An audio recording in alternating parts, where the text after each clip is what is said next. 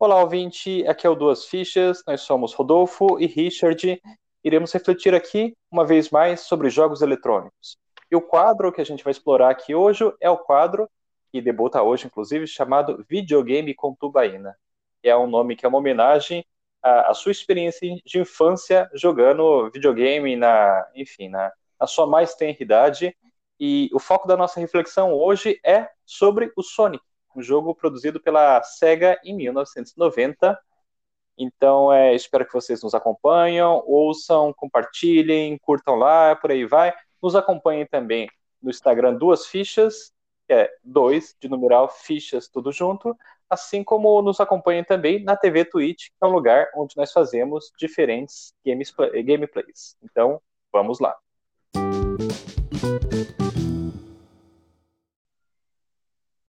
Olá pessoal, como o Richard falou, o jogo escolhido para hoje é o Sonic e a sua saga. Bom, só para a gente ter alguns dados aqui, para a gente poder nos orientarmos, né? O Sonic ele foi lançado pela, pela SEGA, desenvolvido também pela SEGA. É, o lançamento deu no dia 23 de junho de 91, pelo menos no, no, nos Estados Unidos, e no Japão no dia 26 de junho. Saíram de três dias de diferença, mais ou menos, né? E é importante lembrar essas duas versões, daqui a pouco a gente vai falar aqui algumas diferencinhas por questões de, de região, né? Bom, uh, quem projetou foi Hirokazu Yasuhara. Aí o Richard pode me corrigir se eu estiver falando certo, né? não, tá bom. Porque, porque o, meu, o meu japonês não é o dos melhores, né? E Sonic, né? É, é, como a gente sabe, ele na década de 90 foi, se a gente pode dizer assim, o grande, o grande rival do, do Mario no, nos jogos de plataforma, né, Richard? Sim, sim. É interessante que, ele, que o Sonic ele veio logo depois do Mario. O Mario, sim. ele é um ancestral, digamos assim, do mascote da Nintendo desde a era 8 bits, se eu não me engano e desde os fliperamas, desde o primeiro Donkey Kong ele já aparecia, tudo. Então o Mario debutou na cena do jogo eletrônico muito antes do Sonic. E, e foi na era 16 bits que o Sonic apareceu pela primeira vez, já no segundo console da Sega, que é o Mega Drive. Né, o primeiro Sim. console da Sega, se eu não me engano, foi o Master System. E, hum. e, e, a SEGA precisava de um mascote que fosse oferecer uma certa rivalidade para o Mario. E muito interessante, não sei se você ia falar disso, Rodolfo, mas o, o Sonic é tudo aquilo que o Mario não é. É um elemento importante para pensar. Você ia falar disso? Não, não, pode dar continuidade, hein? Tô ouvindo. Então, vamos voltar para a lógica do que, de que o Sonic é tudo aquilo que o Mario não é. E vejam bem, nós aqui não estamos falando mal de, de Mario, pelo amor de Deus. Até no ano passado, né, Rodolfo? O ano retrasado, Sim. agora não lembro. A gente pegou para fazer uma gameplay do Super Mario World, que é um jogo. Nossa, é, é a fina flor do Super Nintendo. E a gente gosta muito do Mario, enfim. Mas vamos pensar aqui numa lógica de mercado, porque o, o Mario é o mascote, digamos assim, ele, ele é lento, ele é lento, entre aspas, pelo menos ele era lento, entre aspas, ali no, no Super Nintendo. E ele é um mascote que, digamos assim, um, um encarnador junto com seu irmão Luigi, que ele mata mata os animaizinhos. Basta lembrar aqui que o, os vilões do, do Mario é cogumelo, é verdade? Não, não, não, cogumelo, você pega cogumelo, mas para matar as tartarugas, né? O Bowser, ele, ele é uma espécie de misto entre tartaruga e dinossauro, essas coisas todas. Então, é... e reza a lenda, né, Rodolfo? Aí você confirma comigo que a, aquelas caixinhas que o Mario bate a cabeça para, enfim, pegar as moedas e pegar os cogumelos, pegar seus bônus, as estrelinhas, coisa e tal. É, dizem que, que que era mesmo, Rodolfo? É, se eu não me engano, eram pessoas amaldiçoadas, né? Que estavam num certo limbo, né? Eram, eram, é, são seres humanos, né? Porque isso, isso a gente viu, acho que uma informação que estava no encarte do primeiro jogo de 85, né? Sim, sim. Olha que interessante isso, né? Ou seja, o Mario supostamente mata para avançar. E lembrar que mesmo o mascote dele, o Yoshi, né? Sim. assim, o mascote é tudo bem, um amigo do Mario, mas tem, tem partes bastante sinistras, assim, onde você tem que sacrificar o Yoshi para conseguir alcançar uma plataforma X. E a, e a SEGA ela foi bem nesse veio para criar um mascote que não fosse o Mario, que fosse concorrer com o Mario. Veja, em primeiro lugar, nós temos a questão da velocidade do Sonic. Lembrando que Sonic é o mascote mais veloz dos videogames, digamos assim. E, e, e o jogo do Sonic, desde o primeiro, é muito rápido. Muito rápido. O 2, então, nossa senhora, o negócio vai às alturas. E a SEGA explorava o hardware do Mega Drive, que era um hardware que tinha um poder de processamento muito mais rápido que o Super Nintendo. E aqui não estou dizendo que era melhor ou que era pior, mas que era diferente. E a SEGA apostou muito nisso, de criar um mascote rápido, é, quando comparado ao mascote da Nintendo, que era o Mario. Mas tinha uma outra questão importante, que é a questão ecológica. A gente já vai falar melhor disso. Mas a, enquanto o Mario é um mascote que mata as tartarugas para poder avançar, né, para poder salvar a princesa. O Sonic, ele é um personagem que ele próprio é um bichinho, é, é um ouriço, ouriço azul, ganhou filme no passado, inclusive, mas ele, ele, ele próprio é um bichinho que faz parte da natureza, que precisa libertar os seus amigos bichinhos, seus amigos da natureza, das garras do Dr. Robotnik, que transforma esses bichinhos em máquinas. E aí tem uma pegada importante que a gente queria desenvolver, né, Rodolfo? Sim, eu só queria fazer um comentário antes, né? Claro. Espero que ninguém do projeto Tamar te escute, porque senão o Mario vai ser preso, né? o Mario é um matador de tartarugas, né? Então. É, é, e é bem isso mesmo que, que é interessante, que eu acho que até entra nessa, no tema que a gente quer falar, que é o meio ambiente, né? que é essa figura do Sonic Libertador, né, Richard? De certa forma, né? Libertador. Uhum. Né? E, enfim, eu, eu acho que foi importante você tocar nesse assunto, porque é, pensar o Sonic como uh, um libertador que está cuidando do meio ambiente, que tem a ver com as fases, né, Richard? Se quiser falar das fases, acho extremamente importante para a gente se orientar, né? Uhum. Uh, é, é importante a gente pensar numa questão de conscientização do meio ambiente que está existindo ali, né?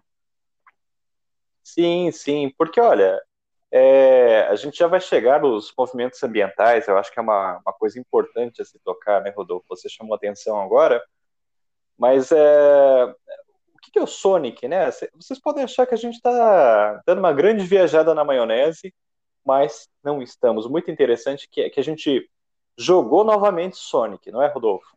Sim. no, no, ano passado. E, gente, Sonic foi o, o jogo da. O meu jogo da, da, da era 16 bits. Eu, lembro que meu pai um dia me levou na casa de uma pessoa que trazia esses cartuchos de vias alternativas, digamos assim. Eu não sei como cargas d'água chegou um, uma demo do Sonic 2. E quando eu vi aquilo, eu falei, nossa, não pode haver nada melhor do mundo do que Sonic 2. Mas enfim, Sonic foi o jogo da minha infância, foi o jogo da infância da minha, da minha esposa também. Mas a gente jogou de novo Sonic, e interessante assim que a gente analisou ponto a ponto, né, esses os componentes do discurso ecológico do Sonic, nós temos a caracterização do personagem, o fato de que ele liberta os seus amigos bichinhos da, dessa prisão de máquina que é feita pelo Dr. Robotnik. Inclusive, no final de cada fase, nós temos lá uma, uma certa estrutura, uma certa jaula eletrônica Sim. que o Sonic pula em cima para libertar os bichinhos. Lembrando, também que o Sonic é um, um, animal, né? Sim, sim, ele é um animal. É, é, é pô, é, o que, que tem um mascote bichinho? E mascote sim. bichinho pegou muito nos anos 90, né? É, não, sim, mas eu digo, o Mario não era um, né? Isso que é engraçado. O Mario é um humano destruindo o meio ambiente. O Mario é um e animal os... humano. É, e, o, e o Sonic é um, é um animal que está salvando o meio ambiente, né? O seu habitat. Sim, sim, pois é. E, e, tem, e, tem, uma contraposição muito legal, né, Rodolfo, entre esse discurso natural e uma certa visão do discurso científico, porque, poxa, o vilão é um cientista, o Dr. Robotnik, é, e ele é humano. Ele é humano, ele não é um animal, é um cientista humano Sim. É, que utiliza de todo, destruindo o planeta, assim, utiliza de todo o seu conhecimento racional para aprisionar os bichos e destruir o planeta. Então, assim, existe uma visão bastante apocalíptica dessa tecnologia, tanto Sim. é que o, o, sequenciamento das fases é um sequenciamento muito interessante. A gente começa assim, isso cabe tanto ao Sonic 1 quanto ao Sonic 2. É, a gente começa na, na Green Hill Zone, né, que é, o, que é a zona do Vale do Vale Verde, Verde. Né? Mas parece o nome do meu bairro aqui, cara. nome de farmácia. Não querendo fazer Parece- merchan. Sim, tem nome de farmácia, gente. O negócio, nossa, um negócio impressionante. Eu só E Green Hills. Bom, quem é dono Oi? da, da rede, por favor, a gente aceita. A gente aceita qualquer tipo de cachê a partir de agora. Sim, sim, a gente aceita. Se vocês quiserem mandar um, um Xbox Series X, ou, mas tudo bem, a gente aceita o Meprazol também. Sim, Para quem tem problema no estômago aí. sim. Mas a sequenciamento de fase, né? A, a Green Hill Zone, poxa, é uma é tu- tudo que você espera de um paraíso, bem arborizado, tem lagos, tem um sol radiante, é, tem, tem- tem uma Gira- grama bonita, girassol, né? Pô, a grama bem cortada, o que você espera de um Sim. jardim do Éden. E na medida em que você avança pelas fases, é, no Sonic 2 tem muito claro isso, você avança a segunda fase é uma fase química, ou seja, te dá um grande tapa na cara de contraste. E as últimas Sim. fases são fases de laboratório, escura, É, É é interessante isso que você está falando de sequenciamento de fase, porque assim, no primeiro, o único perigo que se tem são os próprios animais que foram transformados em máquinas, Uhum, uhum. né? E assim, conforme vai passando de uma fase para outra, então você vai tendo ruínas de uma cidade, acho que Marble Zone, Marble Zone, Zone. Uhum, Marble, Isso, Mar- você Mar- Marble, Marble. Marble, Marble, isso, você vai tendo então a, a, a- a ruínas de uma cidade, depois você vai passando para uma cidade mesmo, né? Chega até a cidade e depois vai virando uma área industrial cada vez mais pesada, né? Sim, derrapa- derramamento de óleo, espinho. Sim. O, o o- os primeiros perigos do Sonic são animais amiguinhos dele que se transformaram em, em, em máquinas e depois vai cada vez mais piorando a situação, né? Sim, e o jogo vai ficando mais difícil. Assim, ele não é um Super Mario World, porque Super Mario World, pelo amor de Deus, a gente foi jogar no passado e tinha hora que a gente tinha vontade, a- a- aquele ímpeto de infância de pegar o controle e jogar na Sim. parede, né? Mas o, o Sonic, comparado ao Mario, ele é um jogo fácil. No entanto, o negócio começa a ficar mais rock and roll lá pra frente. Nunca chega a ser um Mario, mas come- começa a ficar rock and roll o negócio. E sabe o que eu acho interessante, Rodolfo? Ah, pode falar. Não, não, eu só ia falar que ele tem uma, uma dificuldade maior que o Mario, que assim, o Mario você pode ter vários continues, você só perde seu score, você Uhum. perde sua dignidade no jogo, né? Seu- você perde ali o seu. ah, as- como posso dizer para você? Como posso dizer? Você perde ali o narcisismo ali, né? Mas no Sonic, morrer tem consequências. Morrer, você tá morto. Tem continue, você tá mas morto. continue acaba. Sim, o continue e acaba, né? É, assim, é mais difícil de morrer, porque se, se você tiver uma argolinha, né? Você ainda fica vivo. Quando você tiver com, com argolas, né, Richard? Uhum. Mas ao mesmo tempo ele se dificulta nessa situação, né? De acabou, acabou, acabou, né? Acabou. Tanto que a gente foi jogar e não zerou. Chegamos no Sim. final e, E e morremos. muito, é, e muito tranquilos com os continues. Ah, os continues são infinitos.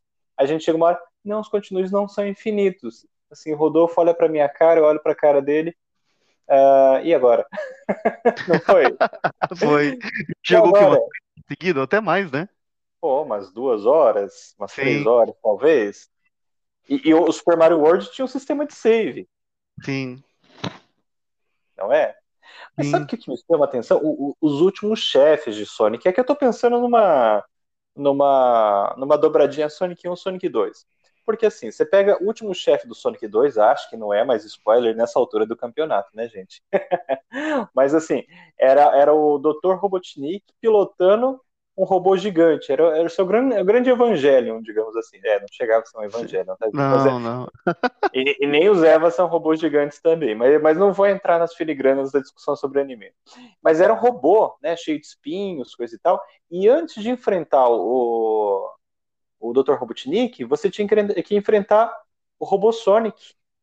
Ou seja, era um Sonic convertido em robô. Uma entidade. Nem sei dizer se era do mal, né? Porque eu não sei se o robô Sonic tinha consciência. Eu não joguei os Sonics posteriores. Depois do 3 e do, do Sonic and Knuckles, eu não joguei mais, né? Para poder dizer se o, se o robô Sonic foi incorporado. E, e, tem mais um personagem do Sonic 2 que é muito interessante, que é a, a Tails. que no Japão é, é Miles, é Miles, e foi traduzido como Tails no, no, nos Estados Unidos, e, e, e, a Tails é uma raposa, muito bonitinha, tudo, né? Se não me engano, ela tinha duas caudas, Sim. e lembrar que esse jogo foi feito, tudo bem, Sonic Biju 2... de duas caudas. É, é o Biju, é, sim, era um Biju, gente.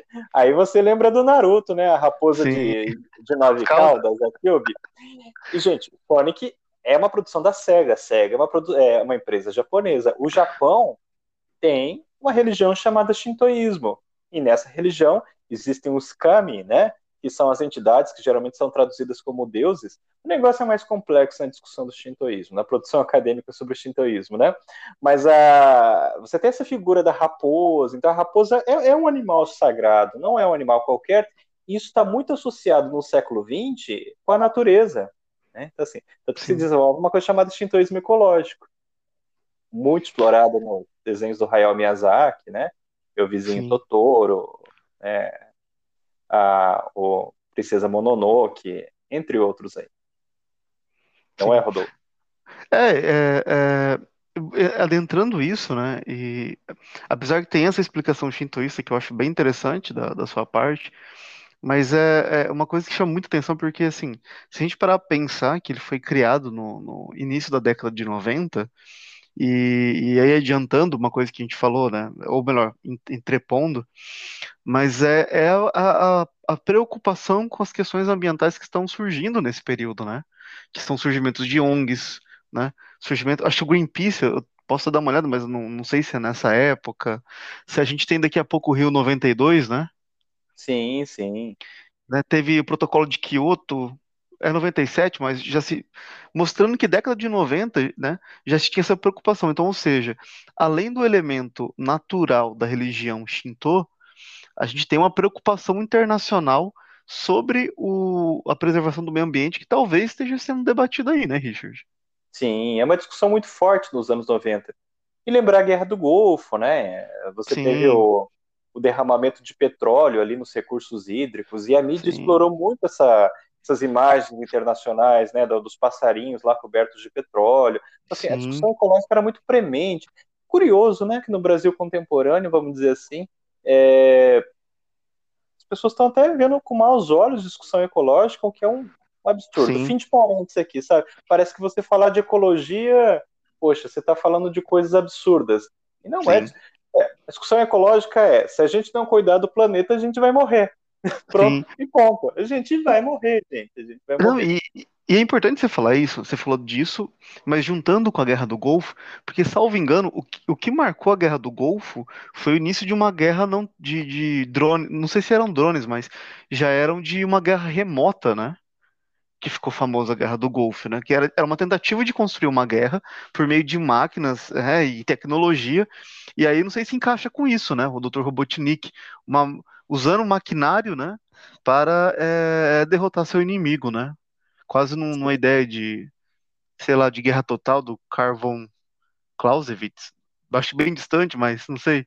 Mas entendi. É, acho que você falou Guerra do Golfo, eu lembrei, né? Já está se começando a se pensar em guerras é, distanciadas, né? Com aperto de um botão e com máquinas você acaba derrotando seu inimigo, né, Richard? Sim, sim.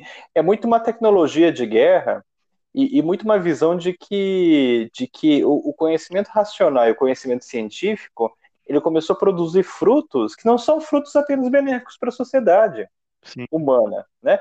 Mas são frutos que eh, são frutos que podem acabar com a, com a sociedade. De acabar de sair da Guerra Fria, não é? Ah, poxa, lembrando é, tá, tá no final dela, né? Sim, final da Guerra Fria. Lembrando que o que, que deu margem para a Guerra Fria? Duas bombas atômicas sobre Hiroshima Sim. e Nagasaki e todo o período de Guerra Fria posterior era no sentido, olha, será que a gente vai será que a gente vai destruir um mundo com, com um poder apocalíptico? Então, o, isso o... era muito premente. Sim, e você falando, eu fiquei pensando aqui também, né? Se a gente parar pra pensar que o Sonic tem uma versão estadunidense, não, não que mude muita coisa, mas uma versão americana estadunidense, uma versão japonesa, onde os nomes mudam, porque você falou. Os para Miles. Isso, dizer é que o, o Dr. É, Sputnik também teve seu nome alterado, né? E isso faz muito sentido num contexto de Guerra Fria. O, o Dr. Robotnik, no caso, né?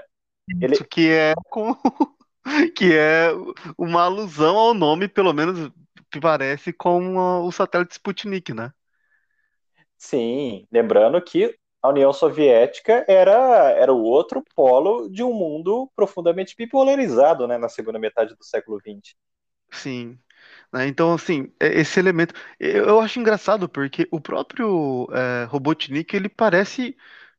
Ele parece uma, uma, uma. É uma morsa ou uma lontra, né? Que é, que é um animal endêmico do, da União Soviética, né? Ah, nunca tinha pensado nisso. Então, eu lembrei por causa do. Lembra do pica-pau que tinha o, o Leôncio? Leôncio, sim, o Leôncio. Assim, o Leôncio e o Zeca Urubu. O, o Urubu é a do brasão de armas da União Soviética. Sim. E a contra, ou não lembro que, que animal, é o mamífero marinho, que é o. Ele representa, de certa forma, o animal endêmico da União Soviética, né? Então, o pica-pau era inimigo, os inimigos do pica-pau eram é, animais que representavam, de certa forma, a União Soviética. Sim, então, o leão, verdade. Então, o, a, o, Sput, o Robotnik, né? Aquele bigode dele, lembra muito, porque no Japão o nome dele é Igman, né? Isso, isso, isso. Não era, não era Robotnik, né? É, então Olha. eu acho que assim, é, essa ideia que, que tudo bem que já está acabando a União Soviética, né? A guerra está acabando. É, já tinha dado uh, o anúncio da Perestroika e Glasnost, mas a gente já consegue observar ali, né, Richard, que ainda existe resquícios da, da, da Guerra Fria no, no jogo como Sonic, né? Ou pelo menos parece que tem isso, né? Sim, sim. E isso é muito interessante, né? Porque assim, poxa, hoje a gente está numa era já em que as pessoas começaram a aceitar que os videogames são formas de arte. Mas não era Sim. o caso daquele período histórico, né? Ah, aquele, ah, bom, até hoje ainda tem resquício assim, quando você joga videogame, as pessoas, pô, você tem 40 anos, está jogando videogame, pô, você não cresceu ainda? Olha, cresci, estou jogando videogame. Sim. cresci, ainda bem, estou jogando videogame. É, muito obrigado, né? Sim. Mas naquela época era muito essa visão assim de que o jogo de videogame é negócio de criança. E de repente você tem na, nos, nos anos 90 um mascote da SEGA que é fruto de um conjunto de reflexões de toda uma, uma cultura disseminada em escala mundial, ainda com características Sim. japonesas, a gente falou do caso do shintoísmo agora, e que está no Sonic, né? E. E, e, e, o que é muito interessante, assim, é que não é uma viagem na, na, da, na maionese da nossa parte, né, Rodolfo? Porque, assim, é, anos, anos depois do lançamento do Sonic, um dos produtores responsáveis pelo jogo, que era o Yuji Naka, ele deu uma entrevista para a revista Polygon, né, que é uma das grandes expressões aí da, da circulação de informações de jogos lá nos anos 90, e ele falou sim, a gente estava a gente estava preocupado com as questões ambientais. A gente queria trazer um mascote que fosse é, um representante dessas questões ambientais. Claro, segue uma empresa, é verdade, né? Queria queria bater a Nintendo e bateu o mascote da Nintendo, que é o Mario. Mas havia essas questões de fundo e e, gente, é, é muito interessante pensar que isso não foi uma exclusividade da SEGA. Poxa, se a gente for pensar dois outros jogos que vieram na década, um pouquinho depois do fechamento da década. Primeiro, é, dois jogos da Square, que não era Square Enix ainda naquela época, era só Square. Primeiro, Final Fantasy VII, Sim. em 1997. Poxa, que você tem um, um grupo de ecoterroristas, que são os grupos da, da Avalanche, digamos assim. Olha, olha o nome, Avalanche, Avalanche, né? Que remete a uma, uma coisa da, da natureza. Avalanche que vai lutar contra uma empresa, é uma empresa que é a, que é a Shinra, que é a Shinra, que extrai energia da Terra para criar energia para a sociedade de uma forma predatória. O, o, planeta está morrendo. Recentemente foi relançado Final Fantasy VII como remake. E um outro jogo. Ah, desculpa, pode falar, Rodolfo. Não, depois eu quero falar depois do. Você vai falar do Echo, né? Dolphin. É, o Echo do. Ah, mas eu ia falar de outro. Ó, então assim. Eu tenho mais dois. Só para seguir a, a sequência da Square, se eu não me engano, se eu não me engano, em 2001, se eu não me engano. Aí eu tenho que verificar. É, a Square lança um jogo chamado Chrono Trigger. Sim. Chrono Trigger, que é, que é um dos jogos lendários da Square. Todo fã de RPG pede, pelo amor de Deus, é, pelo amor de Deus, faz um remake do Chrono Trigger. Mas Chrono Trigger lá, que é um grupo de heróis que viaja no tempo, inclusive o, o, o character design, character design foi nada, nada mais, ninguém mais, ninguém menos do, do, que o Akira Toriyama, né? Então, assim, o jogo se parece muito com Dragon Ball, né? Em termos de visual. Só pra... Ah, 96. Oh, gente, eu tô jogando pra 2001. Não, 2099 é o PlayStation. Uma versão tô... aprimorada. Ah, eu tô achando que 2000 e pouco foi lançada a sequência que foi o, o Chrono Cross, né? Mas não, não. E, e, e, olha, pô, o, o, grande inimigo do, do Chrono Trigger é um ser chamado Lavos, que é um alienígena que suga energia da Terra, se eu não me engano, e começa a transformar os macacos via mutação em parasitas. E quem que são os Sim. parasitas? Seres humanos. Ô, Richard, só aproveitando que você está falando Square para ficar, e eu sei que não é o assunto, mas eu acho que a Square, você falando assim, ela mantém ainda essa coerência, tal como a SEGA teve. Não sei se ainda ela não consigo ver mais uns jogos dela isso, porque ela lançou esse ano Outriders que tem essa pegada também de um problema ecológico, de certa forma. Sim, eu só queria sim. falar isso para fazer, só lembrando vocês que a gente está fazendo live desse jogo, quem tiver interesse, twitch.tv, era só isso. Mas eu ia te falar que, por outro lado, é, em década de 90, é, aí a gente ia falar do Echo Dolphin, mas cortando ele rapidamente, a Nintendo, é, e eu não quero aqui culpar a Nintendo de nada nem isso, é só uma análise, é, ela tinha lançado também Pokémon, que no meu ponto de vista aí tem a brincadeira que é uma rinha de galo, né? Uma rinha de galo. é, uma, é uma rinha de animais, né? Sim, sim, sim. Nunca tinha pensado nisso, Rodolfo. Mas é, é verdade. Então, né? Porque assim, então você tem algumas empresas, e aí a gente está pensando nas japonesas, né? Que são é, pioneiras é, em jogos eletrônicos também, mas pensando numa questão ambiental, mas não todas, né? Porque quando você pega. É, eu não estou falando que a Nintendo queria destruir o planeta, pelo contrário, eu estou achando que ela não tinha, possivelmente ela não tinha essa mesma consciência que a gente está pensando que a SEGA e a Square tinham, né? Não sei qual é a sua opinião sobre isso.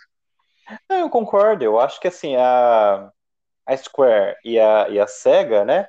É, é, é, lembrando que a Square ela, ela produzia jogos para os consoles, né? Para os consoles, Sim. inclusive, eu acho que era para os consoles da Nintendo. Tanto é que a gente pega lá os Final Fantasy. Os, Sim, saiu tudo para Super Nintendo, né?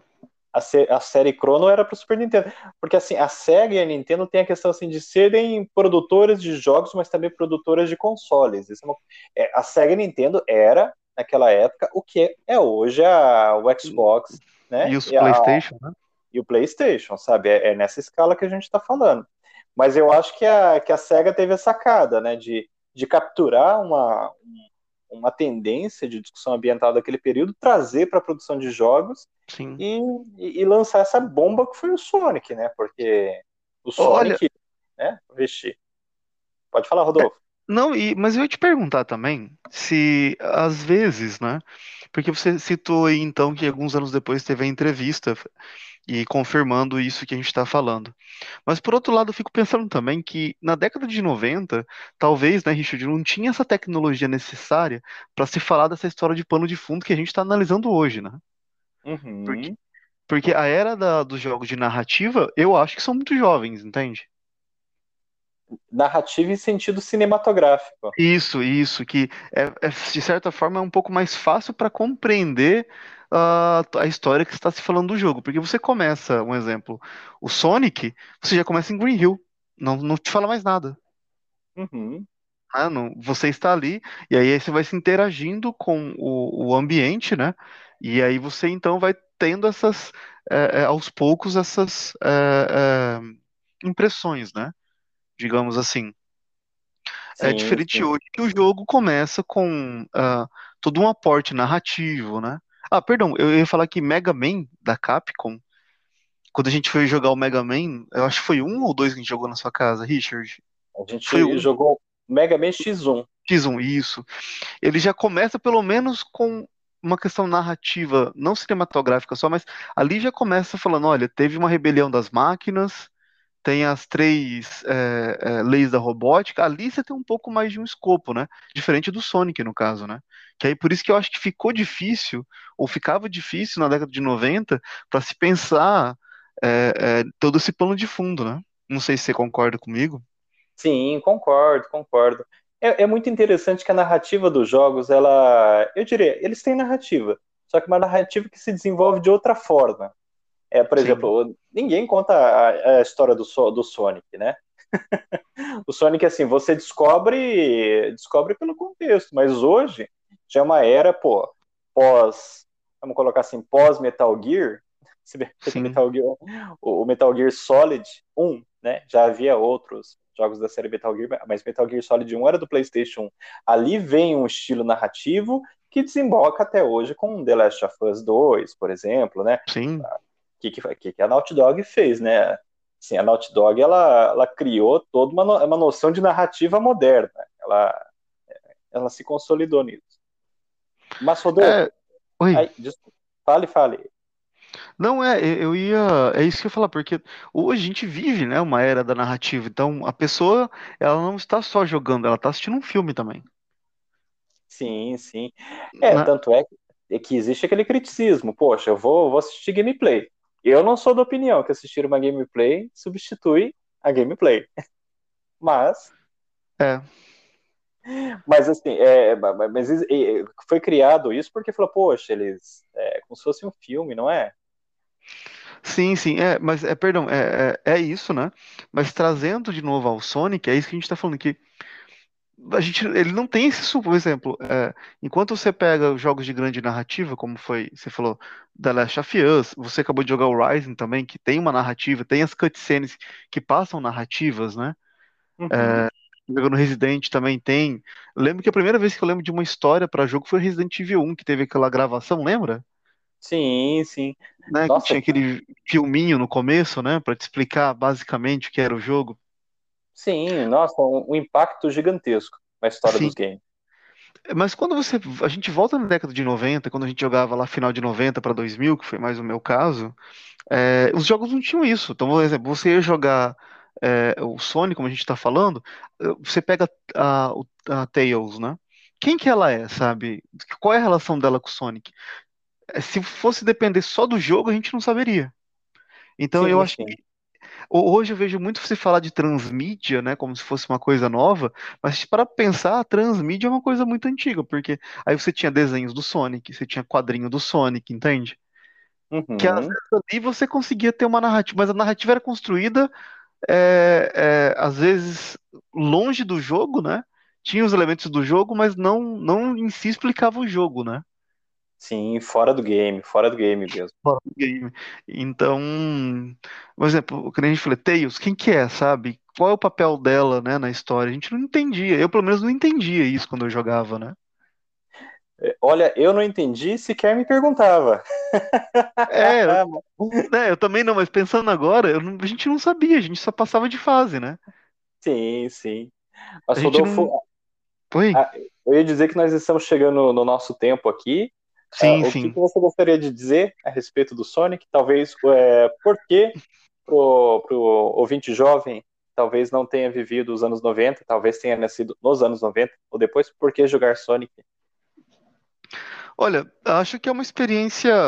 Eu acho que para todo jogador que goste de jogar realmente, né, que se preze é, é, é de ter uma diversão, é, é indispensável, sabe? É um jogo rápido, é um jogo que em três ou quatro horas ali você termina ele. Isso eu tô falando se você é, é, for muito lento, mas o jogo também não permite, né, Richard? Porque tem um não. time, né? Ele não permite que você demore tanto dentro de uma fase. Ah, olha, eu não sei te dizer porque é uma coisa tão nostálgica, tão boa para falar desse jogo, que para mim é, é, se eu pudesse jogar ele todo ano eu jogaria. Então eu tenho vontade de ter um Mega Drive para voltar. Mas eu acho que assim é um indispensável para quem gosta de videogames é, é, jogar Sonic. E hoje é fácil, eu tô falando de Mega Drive aqui, mas eu acho que tem até no mobile o Sonic, pela própria SEGA. Tem, tem, tem. E nem a versão capeta. Não, mesmo. é versão capeta, não, não é versão capeta. mas, mas, e você, Richard? O que, que você. Você que jogou mais o Sonic que eu? Concordo com tudo que você falou. Eu só vou dizer uma coisa: envelheceu muito bem o jogo. É um jogo Sim. assim, eu, eu acho que Clássico. Como o Mario também, né? Sim, acho que quando a gente fala clássico, isso é um tema para a gente discutir lá no videogame com café. O que, que é o clássico, o que, que envelheceu Sim. bem. Deixa anotado a temática aí, Rodolfo. Mas eu acho que envelheceu muito bem. Você joga Sonic hoje, você, é, você jovem mancebo, você vai jogar o, o Sonic hoje, Sim. você não acha feio. Você não acha feio. Há jogos de PlayStation 3, há jogos de PlayStation 2 que eu pego para jogar, eu falo assim: isto está feio. Não estou dizendo que é todo jogo de PlayStation 3, jogo de PlayStation 2, tá, gente? Mas assim, tem coisa que eu pego de gerações mais recentes e falo assim: isto está feio, isto envelheceu mal, só que envelheceu bem. Mas é isso, é tudo que eu tenho a dizer. Vou discutir clássico depois, num outro momento. Mas, pessoal, então, agradecemos a atenção de vocês. Uh, estamos então finalizando o nosso terceiro podcast. Não se esqueça, a gente tem mais dois episódios gravados e e a disponibilidade de vocês tanto no Anchor como no Spotify.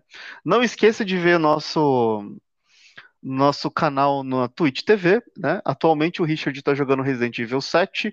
Eu estou com Fandango, Green Fandango. O Richard falou de jogo velho, estou jogando Green Fandango. E se vocês gostaram, quiserem dar alguma opinião, alguma sugestão de pauta, tem também o direct para falar com a gente no Instagram, né, Richard? Você quer deixar algum recado? Sim, e se quiserem enviar um e-mail também, é duas fichas tudo junto, duas com dois, fichas tudo junto, plus, plus, arroba gmail.com, deixe lá o seu recado e a gente vai, vai ler e vai, e vai trazer aqui para a pauta de discussão. Vamos colocar para nossa grande equipe de dois e, e trabalhar. Aqui é assim, ó, é, diretor Rodolfo Richard, é, roteirista Rodolfo Richard, Sim. figurinista Rodolfo Richard, é assim. Mas é isso, pessoal. Tenha uma boa semana e até o próximo podcast. Até logo, tchau, tchau.